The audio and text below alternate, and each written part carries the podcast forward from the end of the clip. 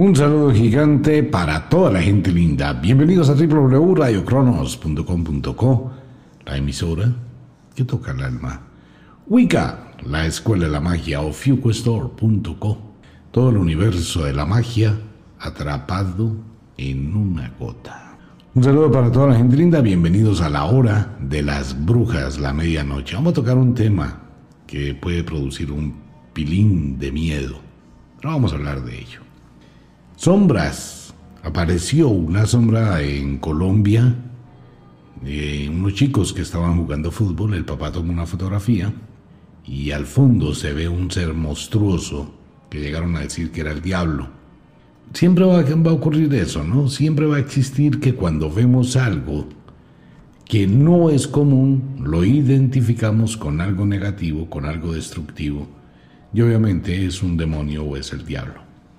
Pues bien, el mundo de las sombras y el mundo de los fantasmas son dos mundos totalmente distintos y son seres totalmente distintos. Tanto en el uno como en el otro hay una serie de diferencias y afectan muchísimo la vida de los seres humanos. Viene un tema importante. Aquí no hay una verdad. No existe una verdad, porque todo este tipo de fenomenología es difícil de investigar y es difícil de llegar a predecir o al menos poder exponer o explicar realmente qué es.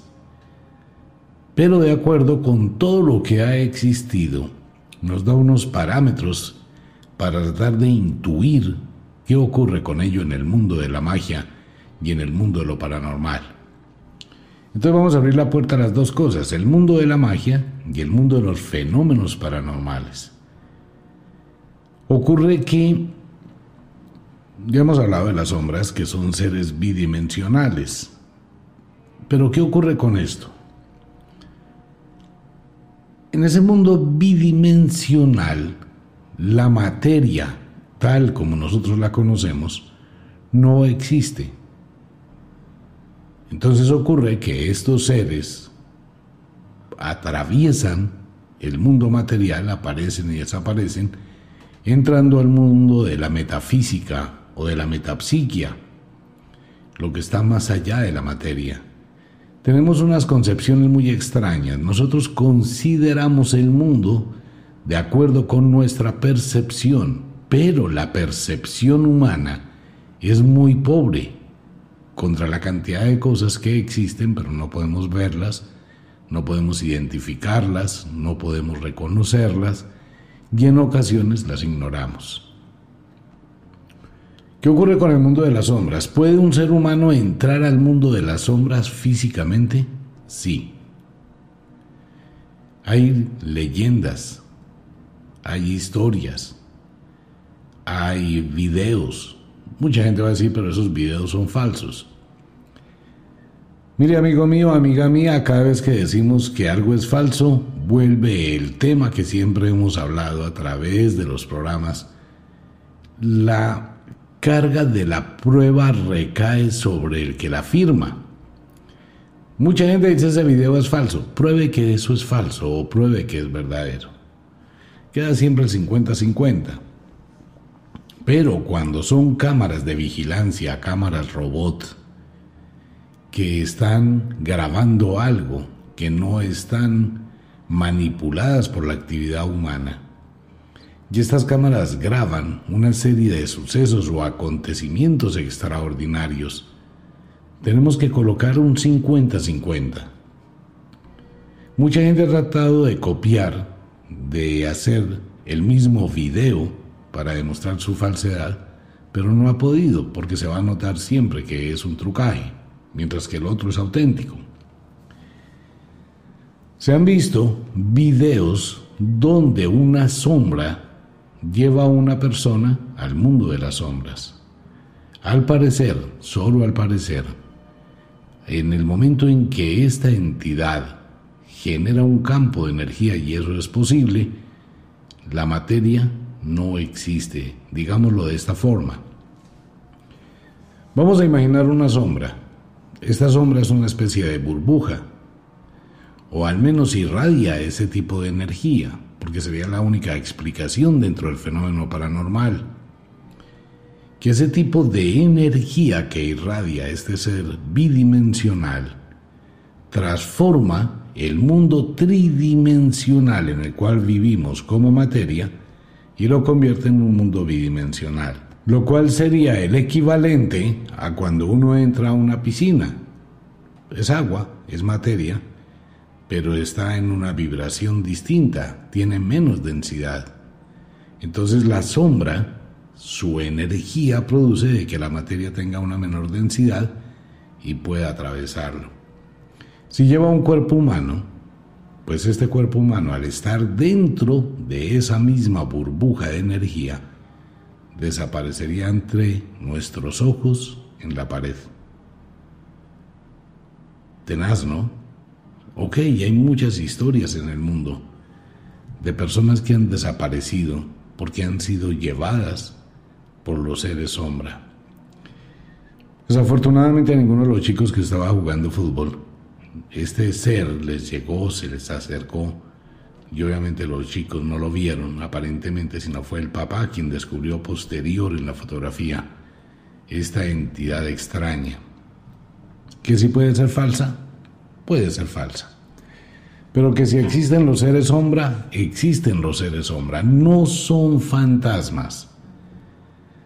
Que si son denominados demonios.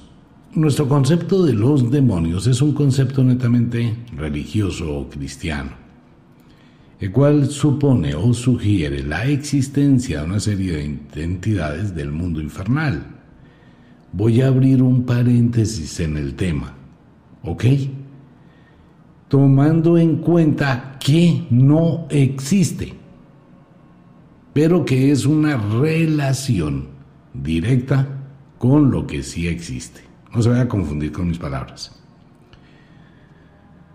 Nuestro concepto, o el concepto tradicional, es que existe un infierno, o existe un averno.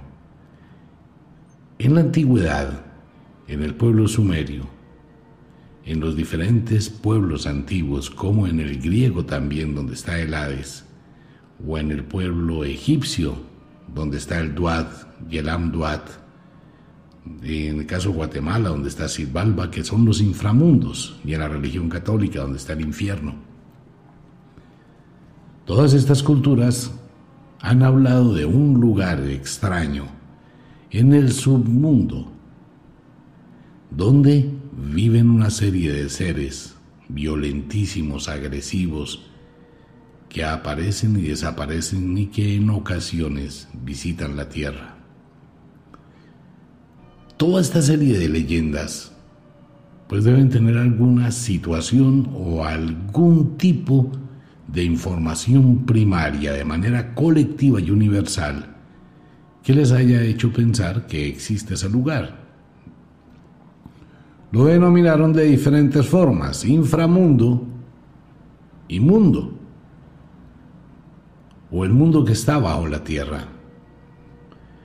Vamos a quitarnos el concepto del infierno, vamos a quitarnos el concepto religioso de manipulación mental y vamos a utilizar un poquito más de la lógica y a suponer o a sugerir que efectivamente existe algo paralelo con nuestra existencia que bien podría ser no el inframundo, sino un mundo paralelo.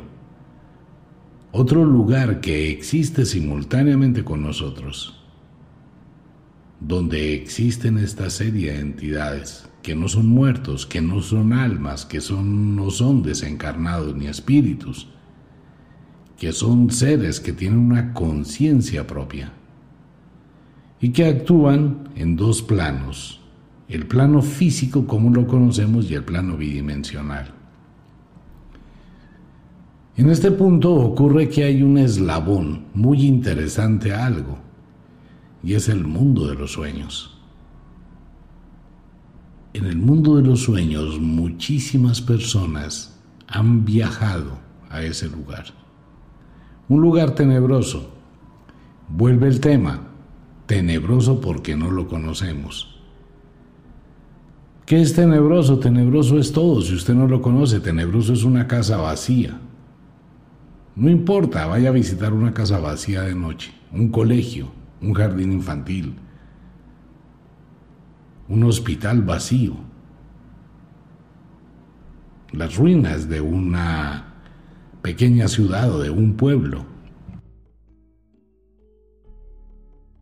¿Por qué todo eso produce terror y por qué es tenebroso? Porque hay energías indudablemente. Si estuviésemos en un bosque a la medianoche, y ojalá que sea un bosque donde hay niebla, el bosque de día puede ser un lugar encantado, hermosísimo. Pero si usted está de noche y no está acostumbrado a los ruidos del bosque, al olor característico del bosque, a la penumbra, a las formas fantasmales que dan los árboles en las sombras. Usted no está acostumbrado a eso, entonces le va a dar terror y considera que ha sido una experiencia tenebrosa. Pero ocurre que en los sueños se puede viajar a un mundo que realmente es tenebroso, porque es un mundo medio visible, medio invisible, donde no se ve pero se intuye. Ese es el mundo de las sombras. ¿Qué hay en ese mundo? Nadie lo sabe. Es muy difícil, porque la gente que ha ido a ese lugar simplemente nunca ha retornado. De pronto ahora no existe tanto ese problema como cuando existía en los años 1600, 1700, 1800 y muy recientemente, donde las mamás se preocupaban porque el niño que estaba en la cuna aparecía en otro lugar de la casa. Mucha gente decía que eran duendes. Ok, perfecto. Pero cuando los niños se desaparecían de la casa, Alguien diría, bueno, se los robó una bruja. ¿Cuál es el concepto de se los robó una bruja? Antiguamente se desaparecían muchos niños. Probablemente los robaba alguna persona humana y el comentario era que se los robó una bruja o probablemente una sombra se los llevaba. No hay una forma de saberlo, no podemos llegar a decir sí o a decir no frente al acontecimiento, hay muchas leyendas.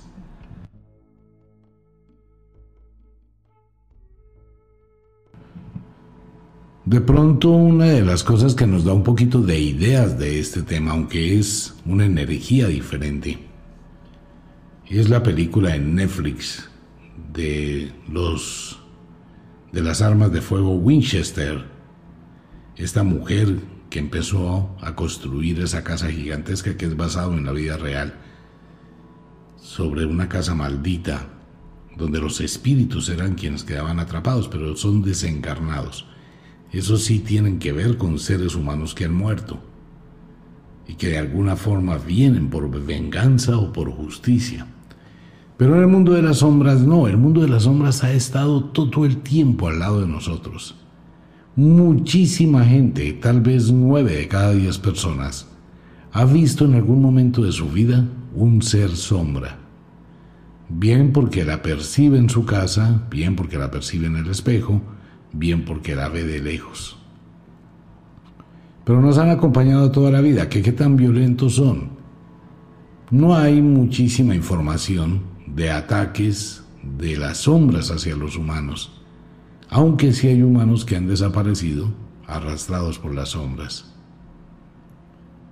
Muchísimas leyendas antiguas, gente que habla, gente que cuenta en el campo, que la niña que iba caminando y de pronto una sombra la atrapó, estas sombras tienen una cualidad que es muy interesante.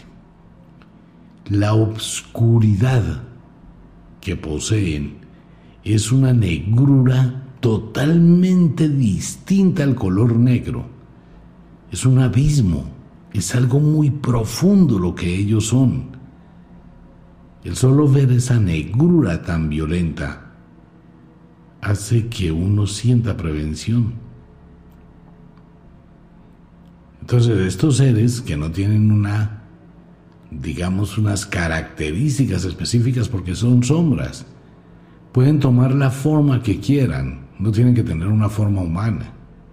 Pueden tener una forma de alimañas gigantescas, pueden tener la forma de un árbol, puede tener la forma de un animal, puede tener la forma de un monstruo, ser algo sin forma.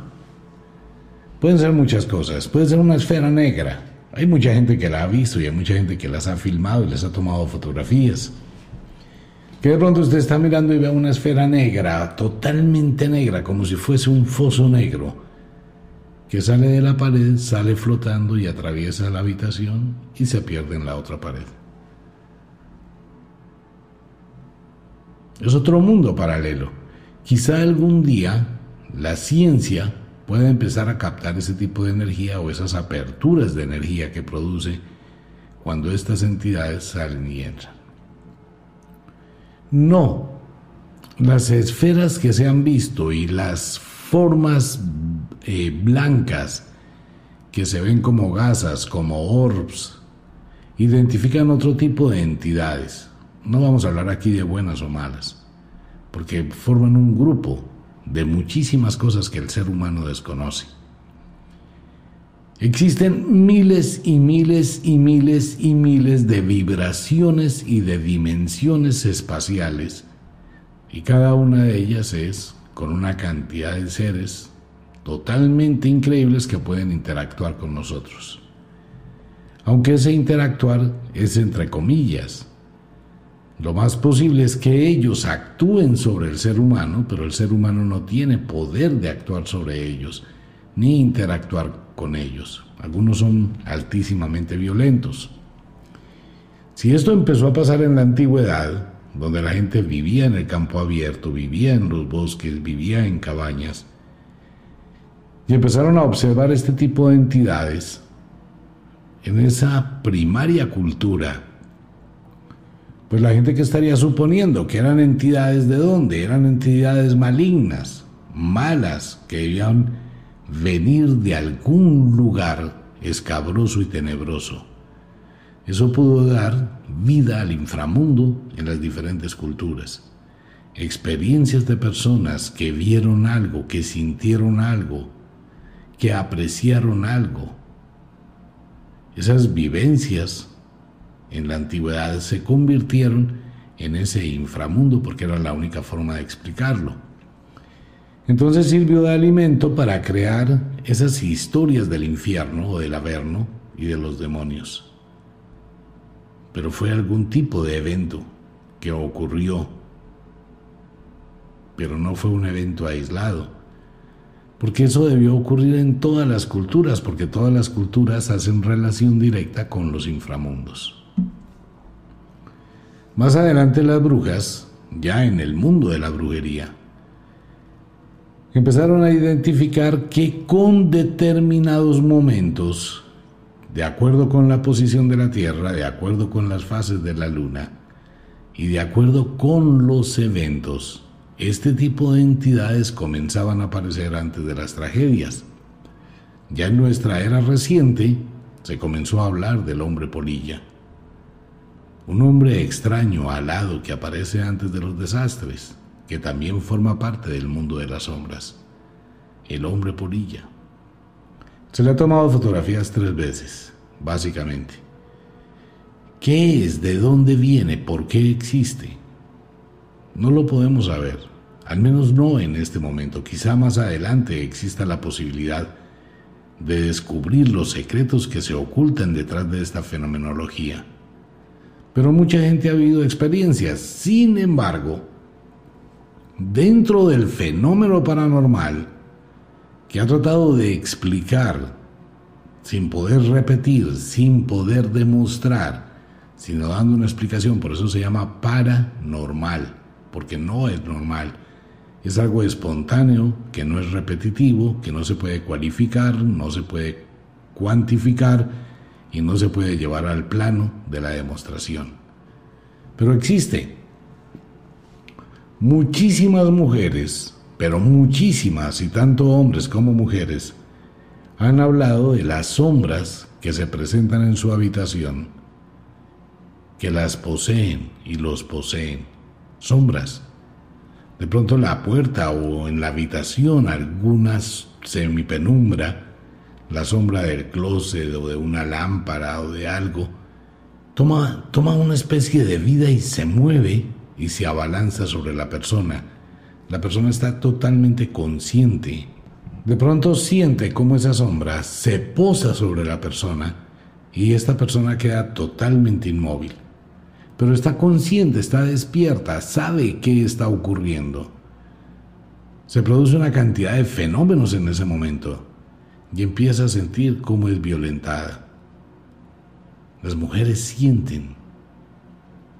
Recordemos una de las películas clásicas de esta experiencia, se conoció como El Ente, fue basada en un acontecimiento real, el famoso ente, ¿no? Que se podía ver cuando algún tipo de mano presionaba los senos de la mujer y la piel de la mujer y se observaban las huellas. Era una entidad desconocida que ella la veía como una sombra. Y empezó a poseerla y a perseguirla y a poseerla y a poseerla, la estaba volviendo loca. Muchas mujeres viven ese tipo de experiencia y muchos hombres también. Los niños, los niños perciben este tipo de entidades cuando se levantan a las 2, 3 de la mañana, que sienten miedo y le dicen a la mamá o al papá, hay algo en mi habitación. Existe algo. Siempre que un niño le diga que existe algo que le está produciendo miedo, hay que prestarle mucha atención. Hay que prestarle mucha atención a los gatos. Si usted se ha dado cuenta, cuando un gato se asusta, lo que hace el gato es saltar, alejarse de lo que le produce peligro. Usted lo puede hacer con cualquier gato, colocarle cualquier objeto detrás del gato sin que se dé cuenta y el gato cuando se da cuenta que hay algo ahí se asusta y salta. Es diferente esa señal del gato de huir a lo desconocido a cuando el gato se encrespa, mira fijamente a la pared y parece que fuera a atacar. Y el gato se, se eriza. Probablemente esa sea una de las razones por las cuales las brujas les gustaba mantener gatos a su alrededor para identificar determinadas energías cuando se presentan. El gato actúa de una forma diferente y se queda mirando fijamente la pared. Uno que ve, uno no ve nada, pero sabe que el gato está viendo algo. O el perro que se queda mirando fijamente la, la pared y ladra, no ladra como cuando llega una persona a la casa No, su ladrido es diferente. El perro está asustado. De pronto da la vuelta, vuelve al mismo sitio, vuelve y se va, vuelve al mismo sitio, está percibiendo algo. Puede ser una sombra, un espíritu, un desencarnado, puede ser otro tipo de entidades, pueden ser un millón de cosas. No las vemos, presentimos que están ahí, percibimos que están ahí. Las sombras son un peligro, Nadie puede llegar a decir cuál es el alcance de este tipo de energías, hasta dónde pueden llegar a afectar la vida. Se conocen lugares que están habitados o que son puertas de ese mundo. Sin embargo, pues existe una especie de extraña atracción a las sombras de muchos lugares. Las habitaciones oscuras atraen las sombras. Los cuartos abandonados atraen las sombras. Los subterráneos atraen las sombras. Los altillos en las casas donde hay altillos para guardar los chécheres y las cosas que no se usan, podríamos decir que en cada altillo habita una sombra. Porque es como su refugio. Entonces esto nos podría llevar a pensar que esas sombras habitan este mundo, igual que nosotros, solo que están en otra dimensión, no las vemos, pero también están ahí. Y de ahí para adelante, amigo mío, lo demás simplemente sería imaginación, tratar de definir hasta dónde estas sombras actúan. Sin embargo, hay comentarios de suicidas que por alguna razón trataron de suicidarse y no pudieron. Pero que estando muertos, que son los famosos tanatonautas o viajeros de la muerte, estando muertos ellos narran, como en la película de Ghost, el fantasma del amor, que cuando ellos estaban ahí veían muchas sombras que querían atraparlos, muchísimas sombras, que era tenebroso el espectáculo que estaban viendo hasta que vuelven a la vida y no les dejan ni cinco de ganas de volver a intentarlo. Le cogen miedo a la muerte. Puede ser ese tipo de experiencias las que han generado el concepto de infierno y cielo. Probablemente exista ese tipo de explicación. El mundo de las sombras, quienes han logrado avistarlo, quienes han avistado este tipo de entidades, pues generaron una asociación con algo supremamente macabro y terrible. Y quienes han visto otro tipo de energías o de entidades que bien podríamos llamar de luz, pues lo consideran en esa división mental entre cielo e infierno. Los seres de, bueno, los fantasmas aparecen como una gasa blanquecina. No importa si es la una o dos de la madrugada, siempre vamos a ver el fantasma como una especie de gasa que tiene luz propia, una especie de luz brillante muy tenue. Se puede definir perfectamente y es como una gasa. Recuerde que en el mundo de los fantasmas, en el mundo de los fantasmas tiene varias divisiones, ¿no? Tenemos el fantasma que es una energía flotante que no tiene forma, que es como una gasa en el aire, como telas flotando, no se puede definir nada. Tenemos el otro fantasma que es transparente, pero con la imagen de un ser humano, que se ve como medio invisible. Ese es otro fantasma.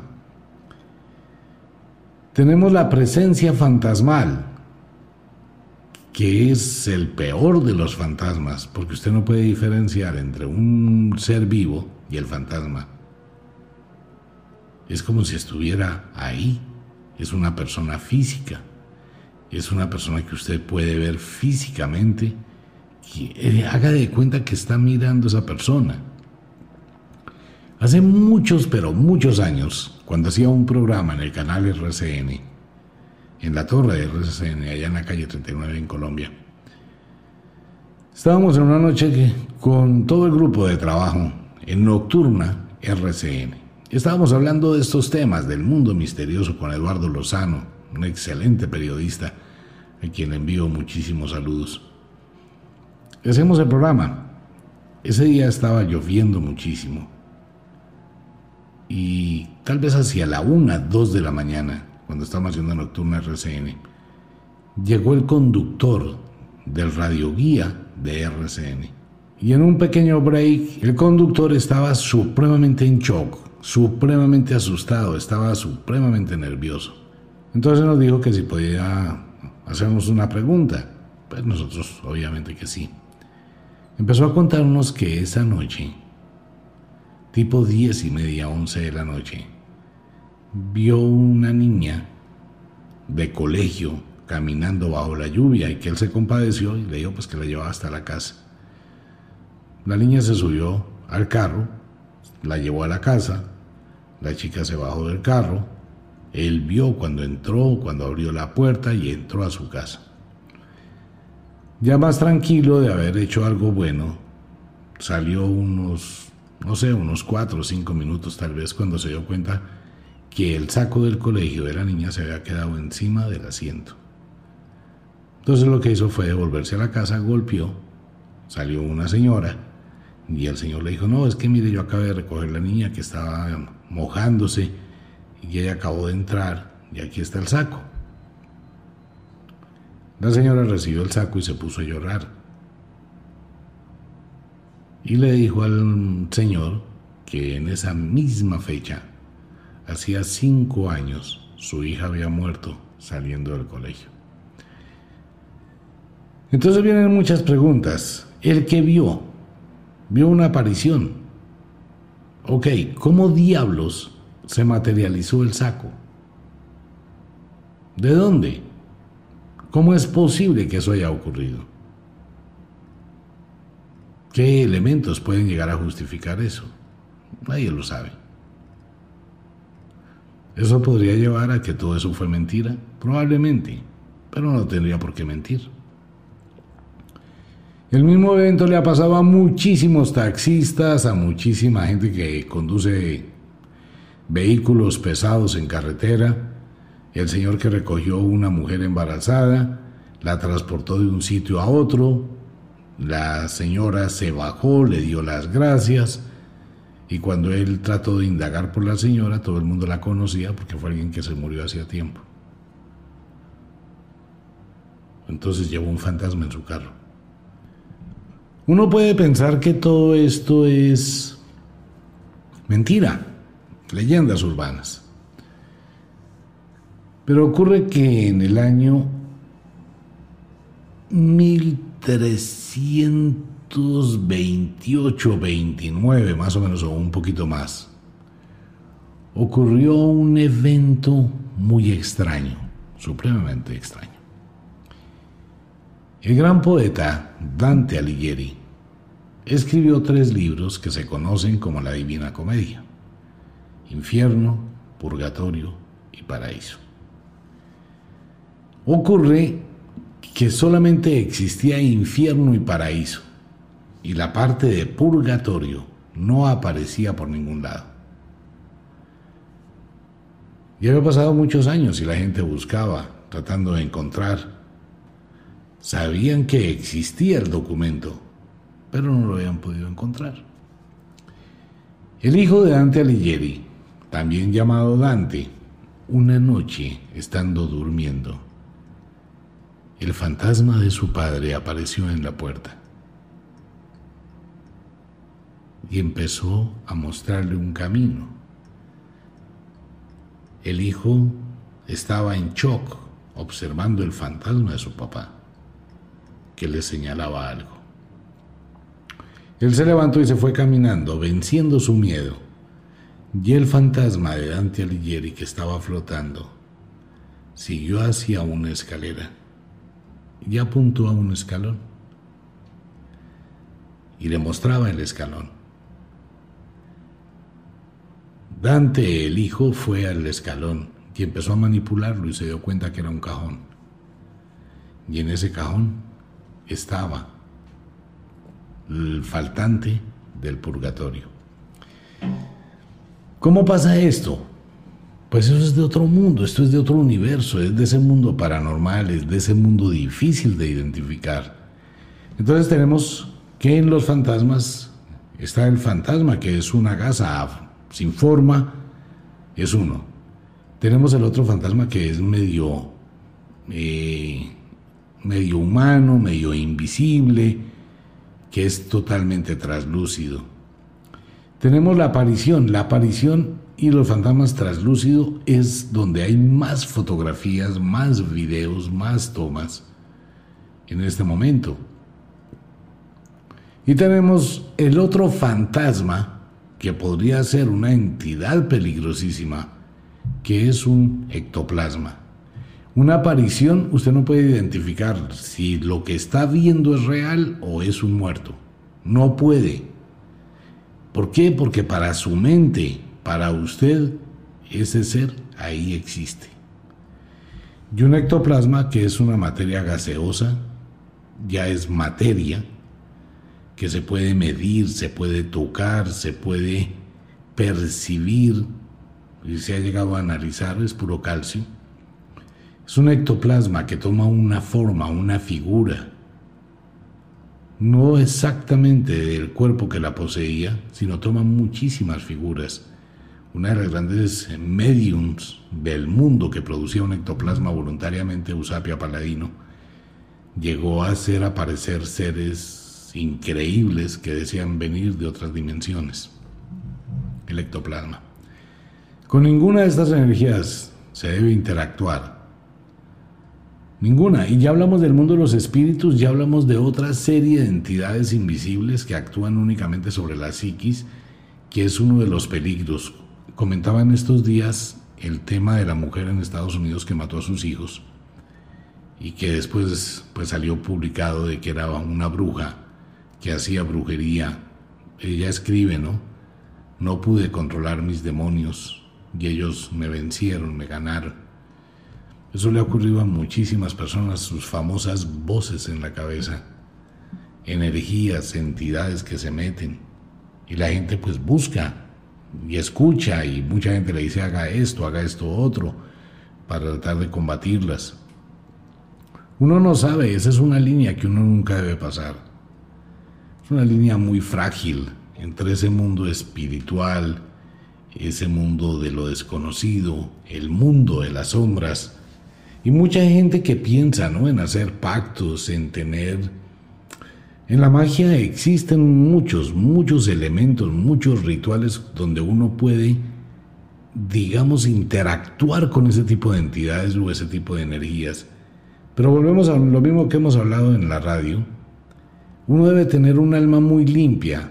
En serio, mire, uno debe ser muy honesto consigo mismo. Porque cualquier sombra, cualquier acto, cualquier situación, una energía de esa se pega de ahí y puede volverle la vida a cuadritos. Es mucho cuidado ese tipo de entidades. La tabla Ouija, por ejemplo, es peligrosísima hacer invocación de espíritus, eso no es un juego. Aclaro, de estas entidades, puedo hacer invocación de los espíritus de la naturaleza, todos, fuego, tierra, aire y agua. Este es un gran momento para hacerlo cuando llega el Involg y nos vamos preparando para los rituales del Beltane, el momento de la iniciación donde me unifico con los espíritus de la naturaleza. Son espíritus diferentes, ¿Por qué? Porque todo esto es una escala de vibración. Mire, imaginemos un edificio de 500 pisos. En cada piso hay 50, 60 apartamentos. Y en ese edificio hay 80 ascensores. Ok. Usted vive en el piso 317. Usted toma un ascensor dependiendo del que esté desocupado cuando lo requiere. Pero un día cualquiera usted va subiendo en el ascensor y el ascensor se abre en la puerta del piso 66, por decir algo. Y cuando el ascensor se abre por unos minutos, usted puede ver una serie de seres totalmente diferentes, extrañísimos, raros, pero la puerta del ascensor se abrió por cuatro segundos y volvió y se cerró. Y usted dice es el piso 66. Ok. Llegó a su piso y dice, yo vi algo. Uy, no, allá tiene que existir algo y se quedó con la duda. Probablemente su temor no, lo, no le permita hacer nada en ese mismo momento, pero al otro día va a decir, yo voy a volver a mirar. Y volvió a colocar el ascensor en el piso 66. Y usted subió al piso 66, pero por otro ascensor ya no vio nada.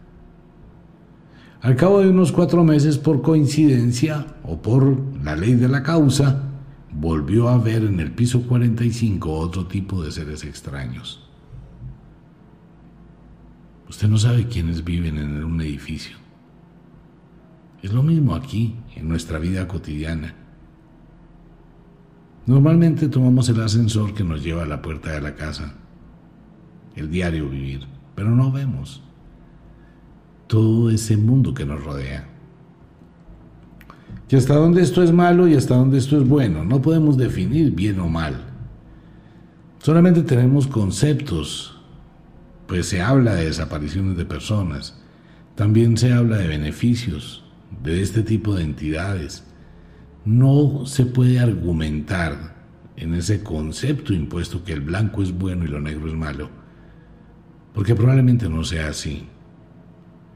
No tenemos unos elementos suficientes de juicio para poder demostrar, conocemos, lo hay, y eso sí se ha probado y se ha demostrado, que hay algún tipo de entidades violentas que poseen algún lugar, como una casa, o de pronto la psiquis de una persona, y que actúan violentamente y que pueden causar la muerte en los seres humanos y pueden llevar a las personas a cometer actos violentísimos. Eso sí existe y hay muchísimas pruebas de ello. ¿Quiénes son los que producen eso? ¿Cuáles son? Es muy difícil de llegarlo a saber. Pero lo único que se puede definir es que las personas que tienen ciertas alteraciones emocionales, que llevan una vida desordenada una vida oscura, de alguna manera atraen ese tipo de vibraciones de forma muy fuerte. Entonces viene la otra pregunta. Ese tipo de exorcismos que vemos a veces en la televisión o en los canales, en videos, ¿esas liberaciones son reales? Lo mismo, es lo mismo. No podemos definir. De hecho, la persona que está haciendo eso ahí, que tiene convulsiones o que hace ese tipo de cosas, está poseída, bien sea por la persona que le está diciendo o sugiriendo que tiene un espíritu. La persona acepta eso en su mente y actúa como si lo tuviera. Y se produce después la liberación y se produce la tranquilidad. No podemos medir la neurosis de una persona. No podemos, ni siquiera conocemos los misterios de la mente humana, de cuáles son los alcances de la mente humana y la deformación de la personalidad. Podemos observarlo en los fans o las fans de un determinado artista que llega a imprimir en la mente subconsciente de la gente una imagen. Entonces tenemos y hemos visto que en algunos conciertos de rock y de música, mujeres entran en unos estados totalmente alterados de conciencia, se quitan la blusa, se quitan el brasier, les da convulsiones, se jalan el pelo, entran en un estado frenético total, como si estuvieran poseídas. Si eso es histeria, y hay histerias colectivas violentísimas. Así como hay neurosis. Las neurosis son las neurosis que le dan los hombres cuando hay grupos, ¿no? Entonces, por ejemplo, va un grupo de personas, de hombres en su gran mayoría, y se dan cuenta que hay algo que está haciendo algo malo una persona. Lo hemos escuchado últimamente cuando hay mucha gente en un barrio, en una calle, que toma la justicia por mano propia, porque encontraron un ladrón o un violador o alguien que estaba haciendo un acto que va en contra de la sociedad. En ese momento no hay un líder de grupo, no existe un líder, no hay alguien que diga a esto, que los guíe, no, todos actúan poseídos. En ese momento ese grupo, 20, 30, 40, 50 personas, actúan simultáneamente. Algo se dispara en ellos, ese espíritu de violencia, se dispara en ellos y quedan como poseídos. Y van y castigan a esa persona a la cual consideraron que estaba haciendo algo mal. Y muchas de esas personas después dicen, venga, no sé qué me pasó.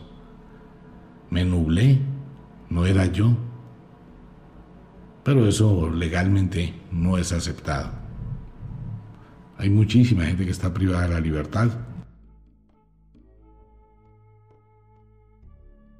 ¿Qué dice? Sí, yo maté a esa persona. Fue mi cuerpo, fueron mis manos, más no mi mente. Algo dentro de mí. Por eso hay que prestarle atención a ello y por eso es que hablábamos en la radio el día anterior que bueno, hay mucha gente que conoce ya de magia y que podría bien ayudar a otros. Vale la pena que lo intente. Vale la pena ayudar a otros, de verdad, mire. el mundo necesita hoy gente que pueda escuchar.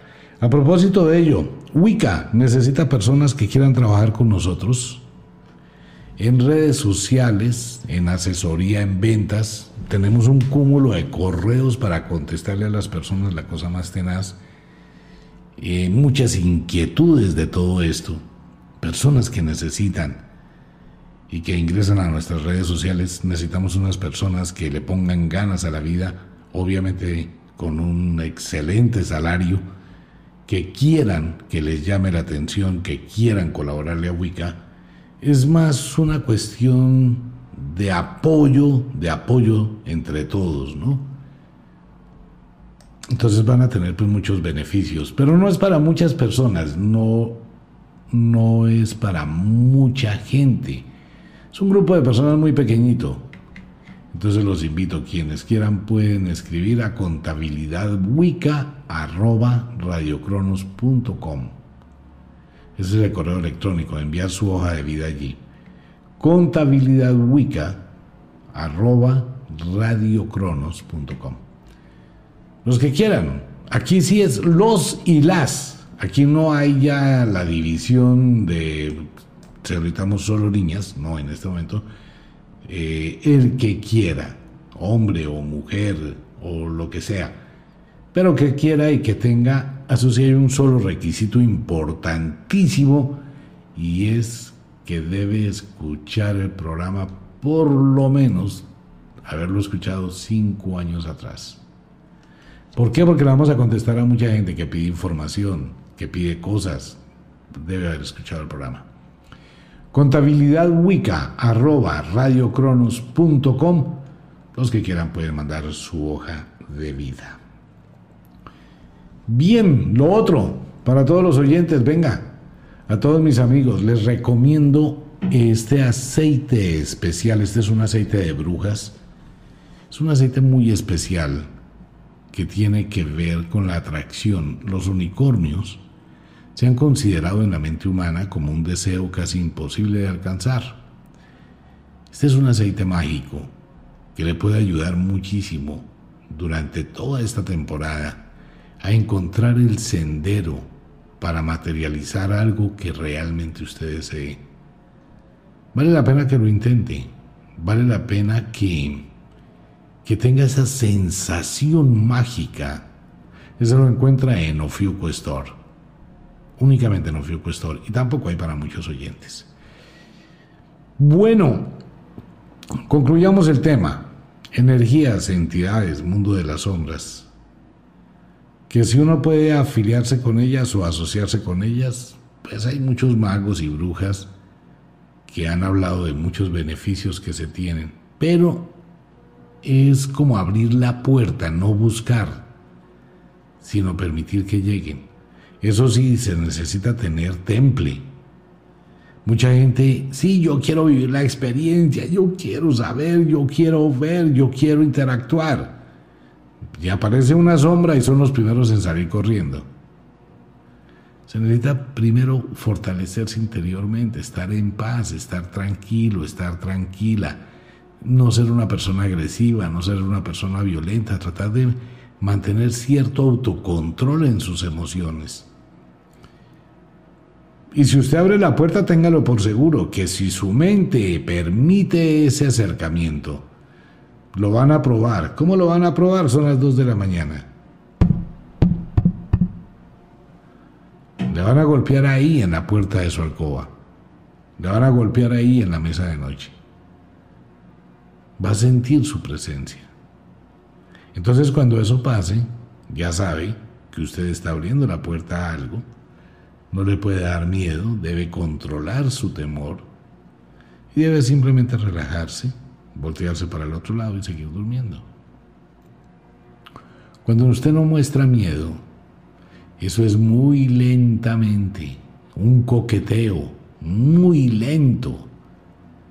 Las energías tampoco se arriesgan. Por alguna razón extraña, no se arriesgan. Mire, una de las cosas que es importante en el mundo de la magia es no dejarse llevar uno por la codicia. La gran mayoría de personas quieren en la magia es encontrar la forma de tener cosas materiales. Y esperan que la magia les solucione los problemas en los que una persona se mete por tomar malas decisiones. La persona que se puso a pedirle plata prestada o a engañar a la gente Venga, mire, deme tanta plata que voy a hacer que usted tenga más plata. Mire, présteme, yo le voy a devolver con no sé cuántos intereses. Mire, présteme, no sé qué. Y esa persona engaña. Quien presta la plata, la presta por la codicia de tener más. Pero sucede que la perdió. ¿Y en qué termina demandando por estafa a la otra persona? Y la otra persona pues haga lo que quiera, yo no le puedo pagar sino cinco mil pesos si es que aparece, si es que le contesta. ¿Pero por qué prestó esa plata? Porque la codicia pudo más. Entonces, cuando eso se hace bajo su libertad, bajo su decisión, mucha gente espera que la magia le ayude a recuperar el dinero perdido, le ayude a tener plata fácil, le ayude a tener casa, le ayude a tener una cantidad de cosas.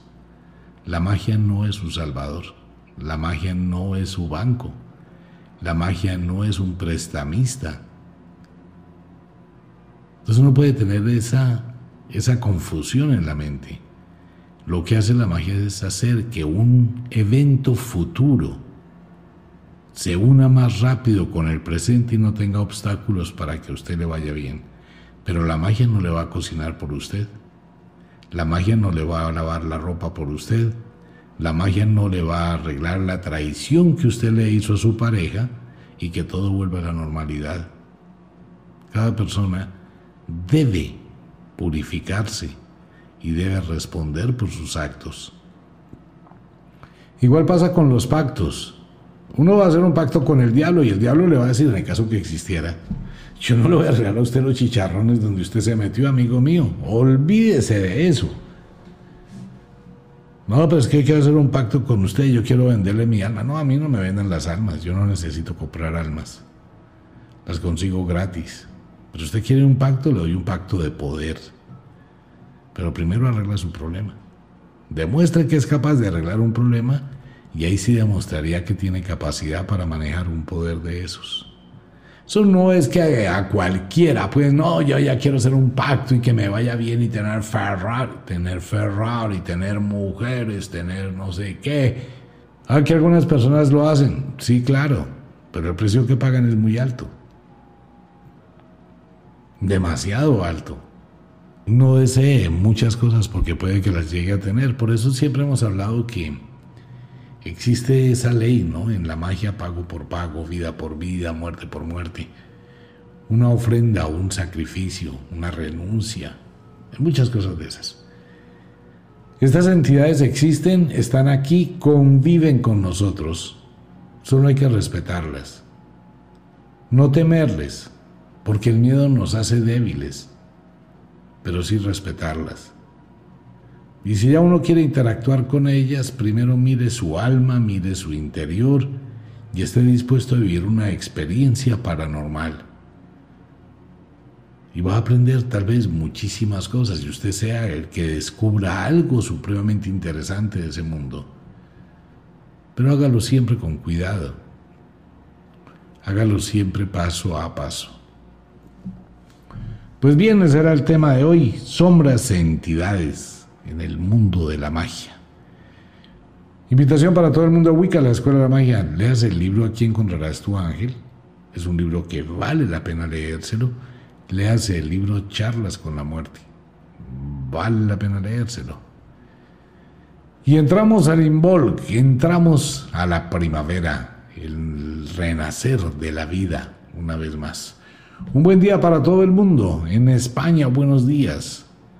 Y como de costumbre, el inexorable reloj del tiempo que siempre marcha hacia atrás nos dice que nos vamos. No sin antes decirle que de verdad los queremos cantidades alarmantes, los amamos muchísimo, de verdad que sí. Les enviamos un abrazo francés, un beso azul. Nos vamos. Si es de noche, duerma, descanse, relájese. Si es de día, póngale ganas a la vida. Vale la pena conquistar un día a la vez. Nos vemos. Chao.